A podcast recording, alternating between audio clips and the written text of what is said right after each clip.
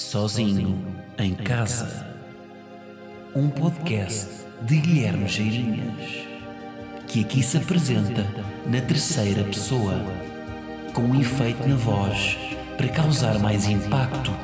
Ao fim de três episódios, toda a gente vai saltar esta intro para a frente.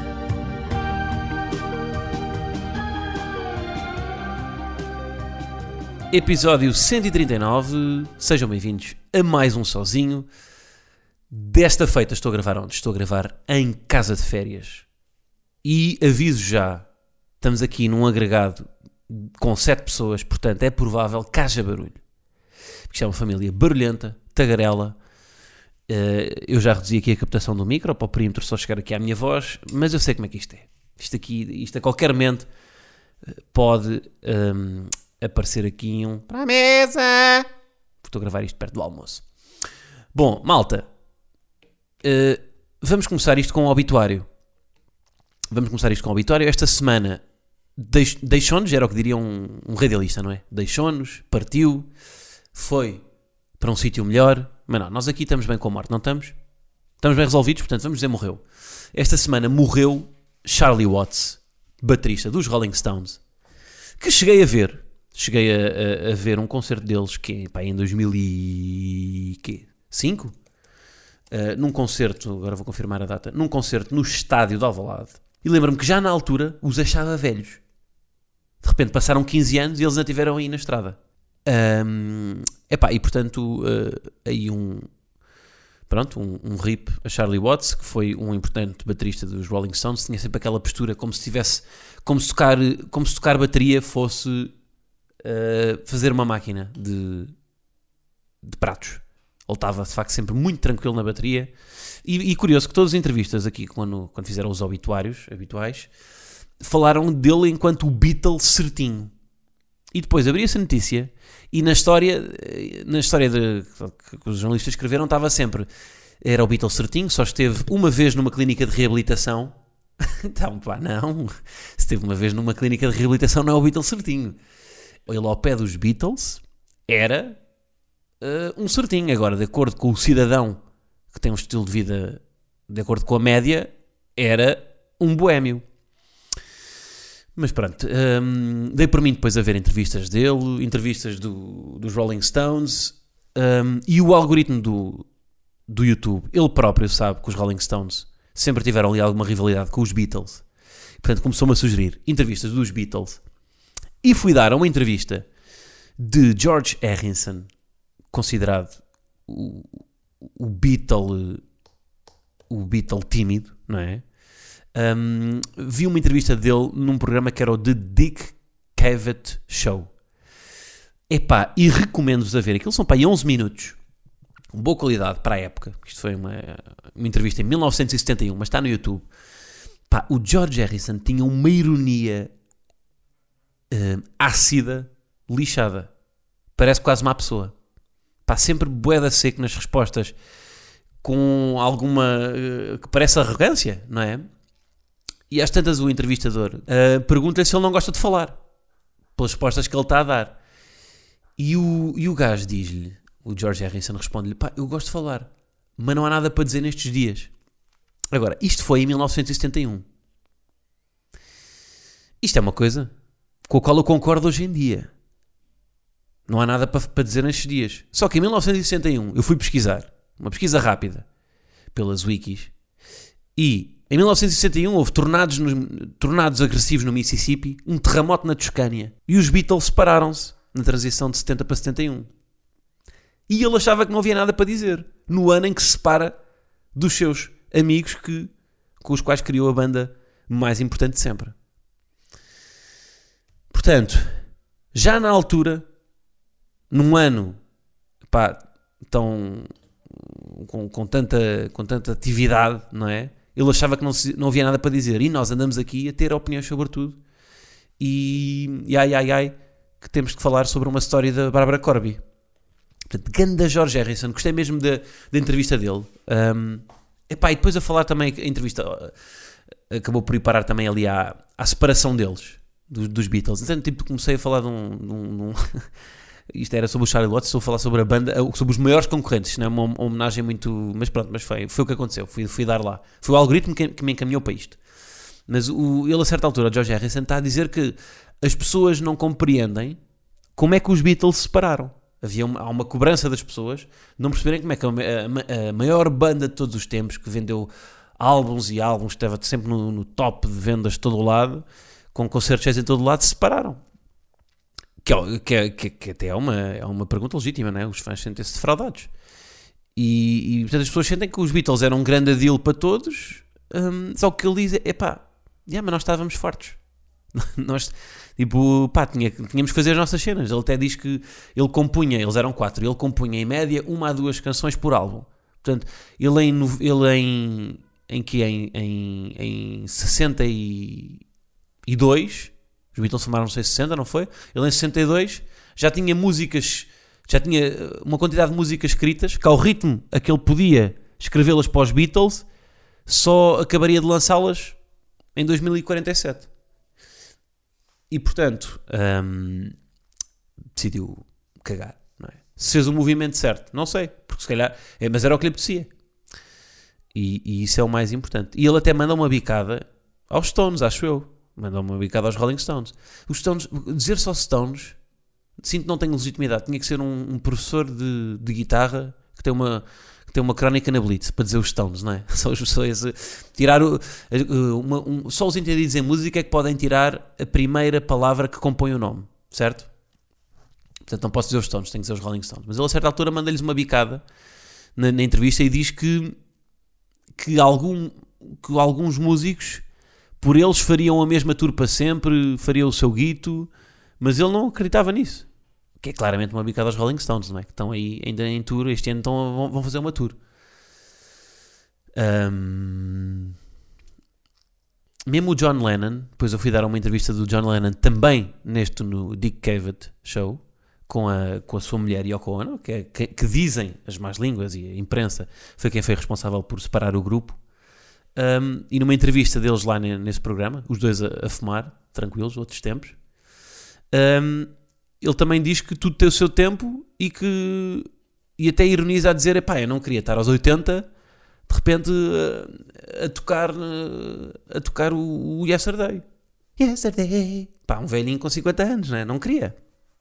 E, e, provavelmente a questão é: se ele, se, ele não tiver, se ele não tivesse morrido, se o John Lennon não tivesse sido assassinado à porta de casa, provavelmente até teria tocado. A questão é essa: é que ele, na altura, com a cabeça de jovem, disse aquilo. Tem aquela versão quase gangster de: epá, eu não quero estar a tocar isto aqui aos 50 anos. Isso era o que ele acreditava na altura. Eu acredito que o Paul McCartney e o Ringo Starr, que são os dois Beatles que ainda estão vivos, na altura também tivessem essa postura de epá, isto acabou, isto agora, tipo, cada um tem o seu tempo, já, já pá, tivemos a surfar a onda, beijámos imensas mulheres, fizemos todas as drogas possíveis, agora vamos cada um fazer a sua cena, porque isto tem, teve o seu tempo. Mas, não é? O Paulo McCartney pensou isto na altura, mas entretanto sobreviveu e de repente em 2018 está no, está no Carpool Karaoke, que eu vi, com o James Corden.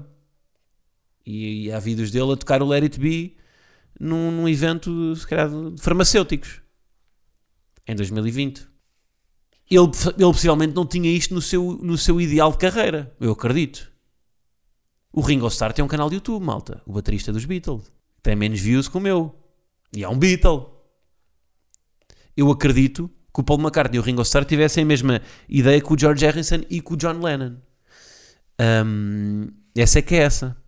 Portanto, eu acho que é isso. É difícil é resistir à pressão, ao dinheiro, é difícil resistir a ver os outros a continuarem a fazer coisas. Se os Beatles cá continuassem, imagina, eles acabaram em 71, tudo bem, mas depois vi os anos a passar e tipo, ei, peraí, os Rolling Stones estão a continuar. Então, mas estes gajos continuam a fazer as suas tours. E de repente a competição, que na altura se calhar era para ver quem fazia o melhor som, de repente a competição já é, peraí, isto já não é quem faz a melhor música, isto agora é quem dura mais. E chega um ponto em que não, então vamos voltar. E um, temos, ali, temos ali uma reunion aos 80, em 82 e a partir daí lançam um novo álbum, continuam a fazer estrada para ver quem é que, é o, quem é que são os últimos. Isto podia muito bem ter acontecido se não tivesse morrido, se não tivesse morrido metade do grupo. aos artistas, no fundo, não é, nós não permitimos a decadência, não é? Somos exigentes com os artistas. E por isso é que às vezes eles, eles, eles pensam, isto mais vale afastar-nos. Só que depois é difícil afastarem-se, não é? É difícil, o mais difícil é saber sair em qualquer profissão, não é? Mas mais ainda nas artes. Porque, por exemplo, para os fãs, para os fãs de Beatles, que eu, eu acredito, para os fãs de Beatles, o imaginário deles é que o verdadeiro Beatle é o John Lennon, que foi assassinado à porta. E não o Paul McCartney, que, que morre, que um bocado morrer, se calhar, aos, aos 97, com um. pá, não sei. com uma cena na próstata. Não é? Nós não permitimos a decadência aos artistas e eles próprios sentem isso e depois têm necessidade de se afastar. Um, e é difícil, não é? O mais difícil é isso, é, é um gajo, é saber sair. Porque na, porque na nossa cabeça nós estamos sempre bem. O Paul McCartney agora está bem, ele acha que está bem. O, e para casa agora até estou a ser cruel porque eu não sei como é que está o Paul McCartney, né? Mas sei lá, mas há vários artistas, mesmo portugueses, que eu já admirei, que eu já reconhecia, pá, olha, quem me dera fazer toda a gestão de carreira que fizeram aqui, até aqui, quem me dera. E hoje em dia olho para o que fazem, ou para o que dizem, e pá, e, e aquilo já dá alguma vergonha, não é? deixei de gostar tanto deles, mas a culpa é deles por não quererem sair. Então, então que é um artista, o, o, o, sei lá, o Paul McCartney, para, ter, para, para ter o respeito, devia ter arrumado a guitarra, ia para, uma, para, um, para um turismo rural e nunca mais ouvíamos falar dele e ficava um mito.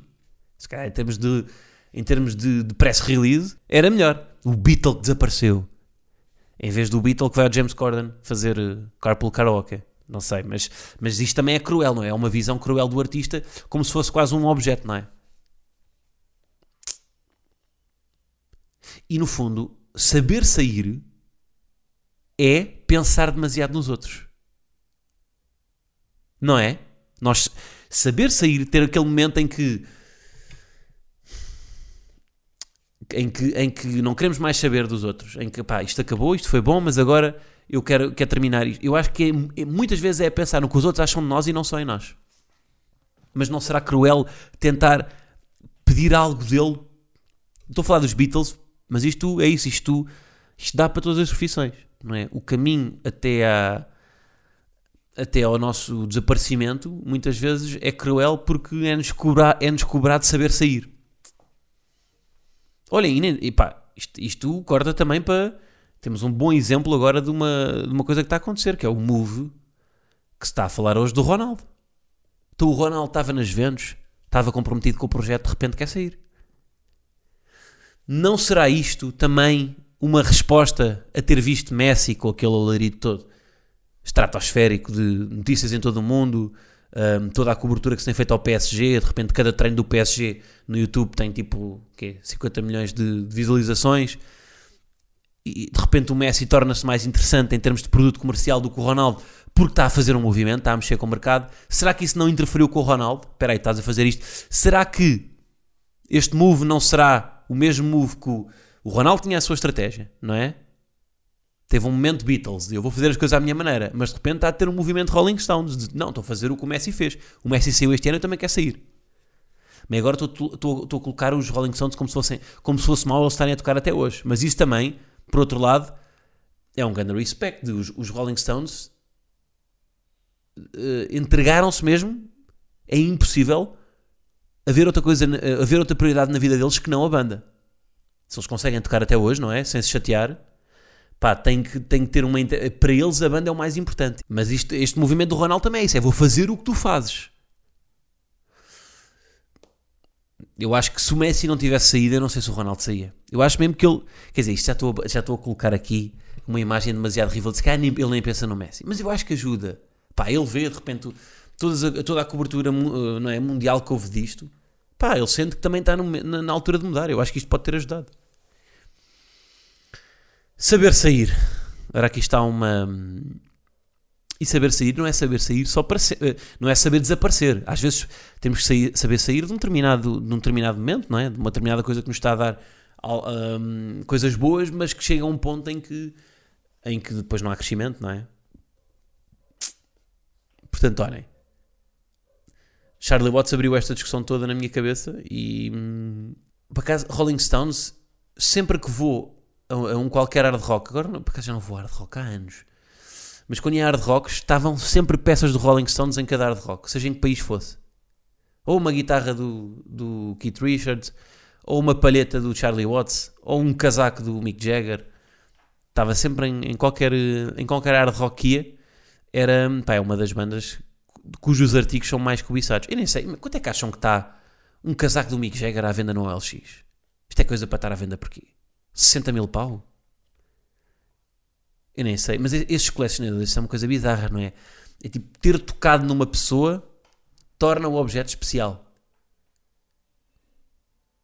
É uma coisa que a dimensão portuguesa, pois, mas agora já, isto já não é tanto, pá. Porque agora, isto, exato, porque agora nós temos acesso à vida das pessoas no, nas redes, não é? E portanto deixa de ser interessante ter o casaco da pessoa porque já vimos aquele casaco muitas vezes. É tudo muito mais normal, não é? E há um, de repente há um, há um meet and greet e há o, estamos sempre em contacto não é? com, com, essa, com esse culto da celebridade, já não é bem assim, não é? Não é o que era há uns anos, que, é, que era só aquilo que via-se via o artista nos concertos e ouvia-se os vinis. Hum, hum, por isso é que eles lá está, por isso é que eles tinham que tinham que enfiar a cara em drogas porque, para lidarem com essa pressão toda, com as expectativas dos outros. Sim, senhor. O que é que acham deste tema? E vocês saberão sair? Hum? Pronto, vejam esta entrevista do, do George Harrison de 1971, que é muito irritante, porque eu olho para, para coisas minhas de 2015 e tenho vergonha. De repente, olhar para umas coisas de um, de um, de um senhor que faleceu e que estava a falar há 50 anos sobre, sobre não falar, sobre não haver nada para dizer nos dias que correm, e aquilo é atual, pá aquilo ainda é mais atual hoje em dia, porque na altura havia coisas sim para dizer. E, so, e esta, esta higiene de então o grupo separa-se, não é? Quando nós, isto é uma lição também para as nossas separações, para, os, para, para, todos os momentos, para, todos os lutos que nós fazemos, para todas as, as zangas que temos, os divórcios. Está aqui um gajo que, pá, que até tinha meio humor uh, de, uh, a falar sobre o assunto. A certa altura na entrevista, o, o porque esta entrevista acho que foi a seguir à entrevista com o John Lennon e a, e a Yoko Ono, mulher de, do John Lennon, que ex-mulher, que foi, que lá está, que foi tal, que foi considerada culpada pela separação do grupo. Um, eles os dois já tinham ido a este, a este programa antes do George Harrison. Então o entrevistador, a certa altura, diz-lhe: Olha, que a Yoko Ono já esteve aqui. E ele levanta-se, tipo, é pá, não, então vamos embora. Estas brincadeiras de, de Beatle em 1971 mostram mesmo, pá, yeah, isto é a postura certa a ter uma entrevista. Não é? Isto é que é. Pá, é um, um artista. Mas, yeah, mas sei que se o George Harrison não tivesse morrido, ele nem sei como é que ele morreu, o George Harrison. A morte dele não é popular, mas acho que foi tipo. O que é que terá sido? George Harrison. O que é que acham que foi? Pá, quando associamos a Estrela Rock é sempre uma overdose, não é? Mas, pá, mas não sei se foi. Por acaso não tenho ideia, tenho ideia que tenha sido mesmo do George Harrison Death. George Harrison morte. Onde é que está? Pois isto foi doença, pá. Uma, vocês sabem que uma celebridade foi muito famosa quando até a morte está na Wikipédia, com o motivo da morte. João Pedro Paes. Se morrer, não vai estar aqui a descrição da morte dele, é? no, na Wikipédia. Uh, uh, uh, últimos anos e morte. O que é que diz aqui? Depois foi um câncer na garganta.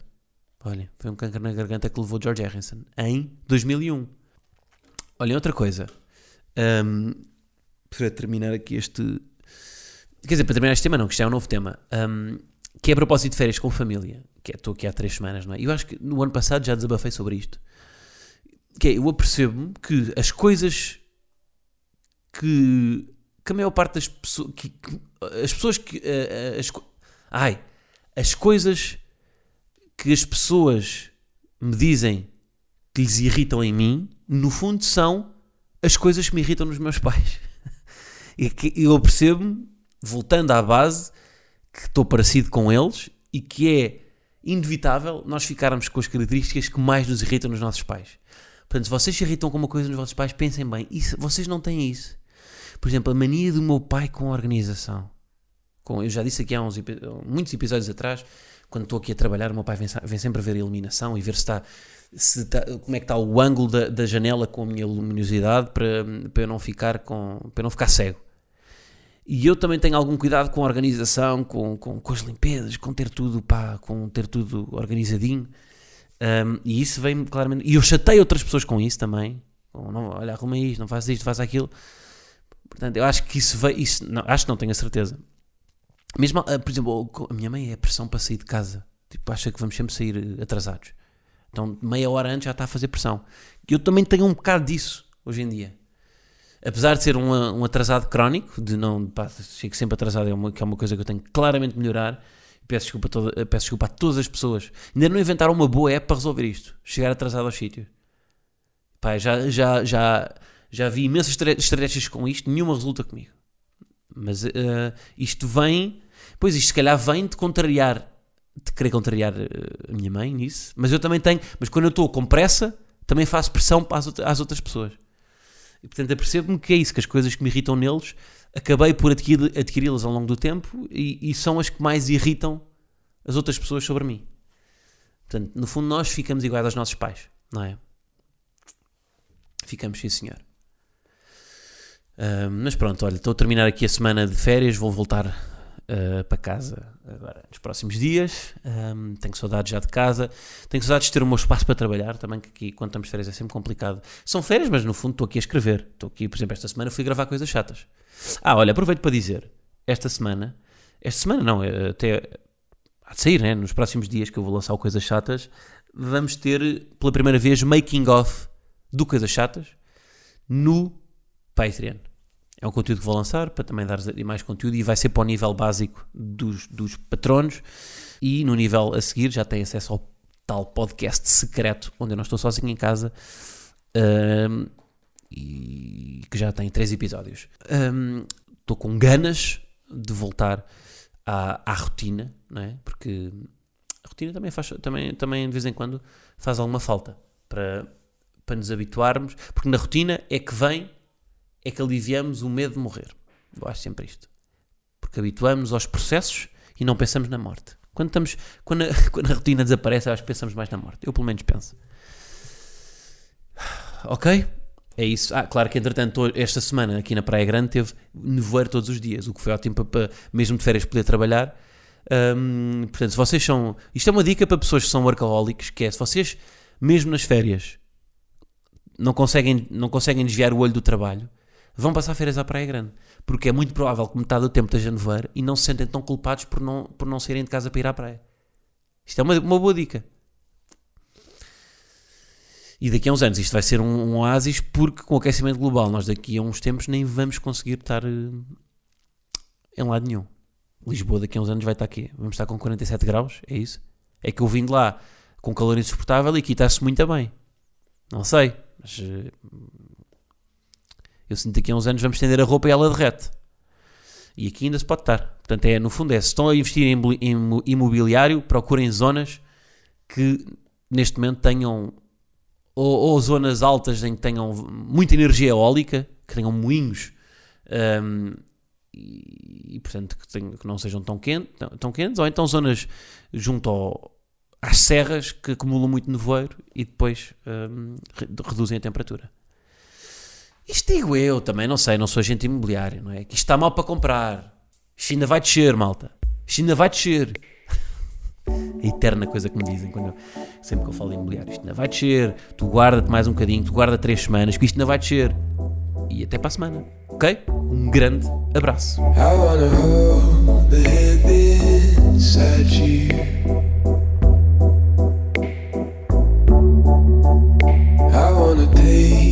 Breath that's true.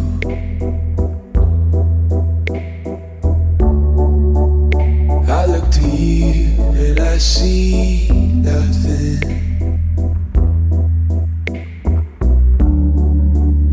I look to you to see